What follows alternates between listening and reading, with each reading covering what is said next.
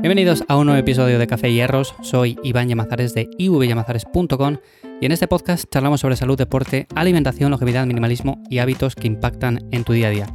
Bueno, hoy vamos a hablar acerca de la vitamina D. Creo que ya le he dedicado algún episodio por aquí, pero me parece interesante sobre todo ahora que termina el verano, empieza el otoño y muchas personas dicen, vale, ahora no voy a estar tanto tiempo, por ejemplo, al aire libre, por ejemplo, con eh, camiseta corta, con pantalones cortos, no me va a dar tanto el sol y tengo la duda de no sé si empezar a suplementarme ahora, si empezar a hacerlo, por ejemplo, en invierno, en diciembre, enero, o con los alimentos, con alimentación, puedo seguir obteniendo mi vitamina D diaria.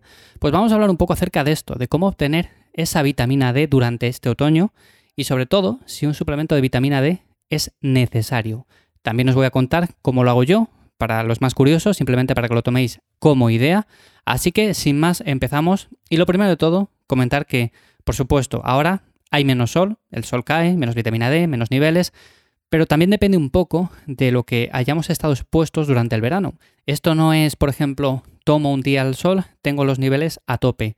Al día siguiente no lo tomo, pues tengo los niveles a cero. No, no significa eso. A ver, los depósitos de vitamina D se van rellenando y por lo tanto, si hemos estado o hemos tenido un verano bastante soleado, hemos estado expuestos durante bastante tiempo al sol, a ver, bastante tiempo, con precaución, evidentemente, con su crema si estamos un tiempo prolongado, pero nos hemos expuesto al aire libre, al sol, etc. Bueno, pues si esto se ha dado, vamos a tener unos buenos niveles de vitamina D. Eso será lo más probable. Si queremos saberlo seguro, seguro, nos vamos a tener que hacer unos análisis. Pero por norma general, aunque sí que es cierto que siempre se dice eso de que, aun en países soleados como es España, se tienen unos niveles de vitamina D relativamente bajos, yo diría que tampoco una persona que tome el sol diariamente, con precaución y demás, no debería preocuparse por estos temas. Ahora bien, si quiere hacerse un análisis y comprobar fielmente cuáles son sus niveles de vitamina D, pues así seguro que sale de la duda. Pero bueno, partiendo de esa base, de que hemos tenido un verano bastante soleado, de que hemos estado por ahí, de paseo, de ruta, de vacaciones, de lo que sea, y hemos tomado el sol, pues seguramente en un principio tengamos los niveles, los depósitos bastante llenos. Por lo tanto, el mensaje desde aquí, el primero que quiero lanzar es que no te preocupes porque tienes vitamina D de sobra. Ahora bien, ¿cuál es mi consejo a partir de estos próximos meses en los cuales, pues seguramente haya menos sol todavía, haya menos horas de luz, estemos más tapados, con ropa más abrigada. Entonces, ¿qué podemos hacer en estos casos? Bueno, pues lo primero de todo, mi consejo número uno es seguir tomando el sol. Yo lo hago durante todo el año, o sea, da igual que sea otoño, invierno, verano, primavera, si da el sol, lo tomo 10-15 minutos, manga corta, sin camiseta, con pantalones cortos, como sea, pero por lo menos que me dé en la mayor parte de piel posible unos 10-15 minutos de sol. Es un sol que calienta menos, pero es igual porque vamos a seguir produciendo vitamina D. Así que esa sería la parte importante.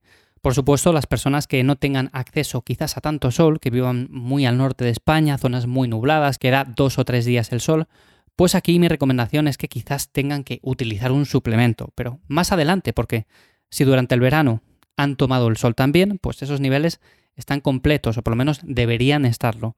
Así que el punto número uno sería ese, seguir tomando el sol incluso en invierno. ¿Qué hace frío? Bueno, pues no pasa nada, nos ponemos en manga corta, 15 minutitos. Si tenemos, por ejemplo, una terraza en el interior o tenemos alguna zona donde podemos pasear un poco al aire libre con pantalones cortos y demás, sí, ya sé que no es tan placentero como quizás en verano porque hace un poco más de fresco, pero bueno, que no pasa nada.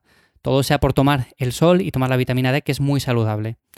¿Cuánto tiempo? Lo dicho, 10-15 minutos. A partir de ahí, también hay alimentos con los cuales podemos obtener vitamina D. Hace tiempo hice una lista con ciertos alimentos que me parecían interesantes y que bastantes de vosotros me dijisteis que os gustó.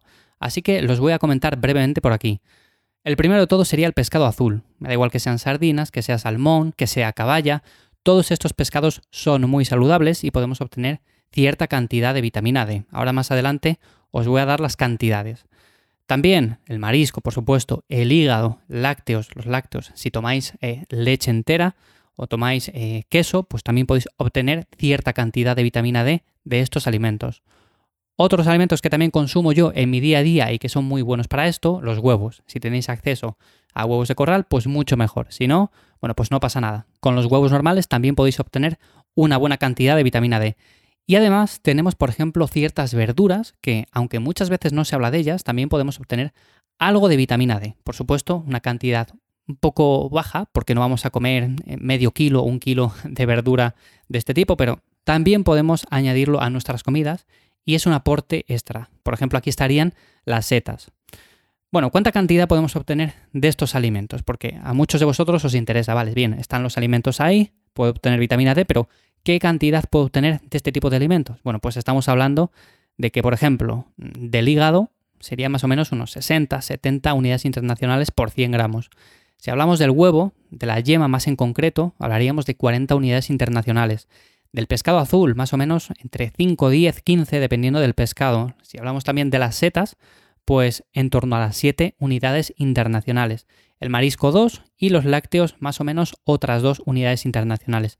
Es muy poquito. Si pensamos, por ejemplo, en alimentos que nos den un aporte un poco mayor, ya tendríamos que irnos, por ejemplo, al aceite de hígado de bacalao, que serían en torno a las 10.000 unidades internacionales por los 100 gramos. Sería de lo más recomendable porque con una cucharada ya tenemos vitamina D para dar y tomar. Pero con los otros alimentos, el mensaje que quiero lanzar desde aquí es que son muy saludables, que son muy buenos, que nos apoyan en un extra de vitamina D y que podemos incluirles diariamente sin ningún tipo de problema, tales como los huevos, el pescado azul, los lácteos o algunos tipos de verduras. Por supuesto, si hablamos de suplementos, y finalmente con esto no nos es suficiente, que yo dejaría los suplementos quizás más para entrada del invierno, diciembre, enero, febrero, bueno, pues aquí es evidente que con una simple cápsula podemos obtener 1000, 2000 unidades internacionales, que es lo que yo recomiendo, o incluso tenemos hasta más, tenemos 5000 unidades internacionales o más. Yo simplemente con una cápsula de 2000 unidades internacionales me es más que suficiente y es lo que suelo recomendar a la mayoría de personas. Así que si tú estás en ese punto en el cual piensas que tienes bajos niveles de vitamina D o te has hecho un análisis y ves que tienes bajos niveles de vitamina D, por una parte revisaría tema de alimentación, es fundamental incluir estos tipos de alimentos que contienen vitamina D. Por otra parte, no dejaría de tomar el sol aunque sea en invierno, lo típico de que no tomamos el sol durante todo el año y luego llega el verano y nos hartamos de sol. Bueno, pues no, durante todo el año, aunque sea 10-15 minutos, es bastante recomendable. Y luego, por último, si no nos queda más remedio, por ejemplo, en invierno que no nos da apenas el sol, que tenemos muchos días nublados, que seguramente tengamos déficit sí o sí de vitamina D, pues aquí ya podemos tirar de un suplemento de unas 2.000 unidades internacionales, que lo podemos tomar ciertos días a la semana, no hace falta todos los días, y con esto sería más que suficiente.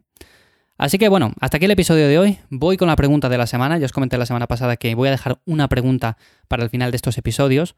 Hoy me la manda Antonio y me comenta si las personas con piel clara deben también obtener su vitamina D del sol. Por los posibles daños y por todo esto. Ya sabemos que las personas de piel clara, a poco que se expongan al sol, bueno, pues se tienden a poner un poco rojas, les pica la piel, no tienen tanta tolerancia a estar tomando el sol. Y yo digo lo mismo, o sea, el sol es algo que todos necesitamos, si no existiera el sol tampoco existiríamos nosotros, y por lo tanto es evidente que estas personas que tienen menos tolerancia al sol deben de tomarlo, pero con mayor precaución. Esto quiere decir que si con 10 minutos o 15 minutos ya les eh, pica la piel, ya tienen esa piel rojiza, pues diría que en lugar de eso, 5 o 10 minutos. Yo entiendo que 5 o 10 minutos más o menos no es algo agresivo y es algo que se puede tolerar bastante bien. Así que, bueno, dependiendo de la tolerancia de cada uno. Es como si, por ejemplo, hablamos de una persona de piel más oscura. Bueno, pues seguramente esta persona tengo que tomarlo en lugar de 10-15 minutos, 20-25 para llegar a esos mismos niveles. Entonces, depende un poco de cada caso. Pero sí, las personas con piel clara también deberían de tomar un poco el sol, por supuesto no exponerse en exceso para no dañar la piel, pero mi recomendación sigue siendo esa, junto con lo comentado anteriormente. Así que nada más por el episodio de hoy. Lo dicho, espero que os haya resultado interesante o de ayuda, como cada semana por aquí, en Café Hierros.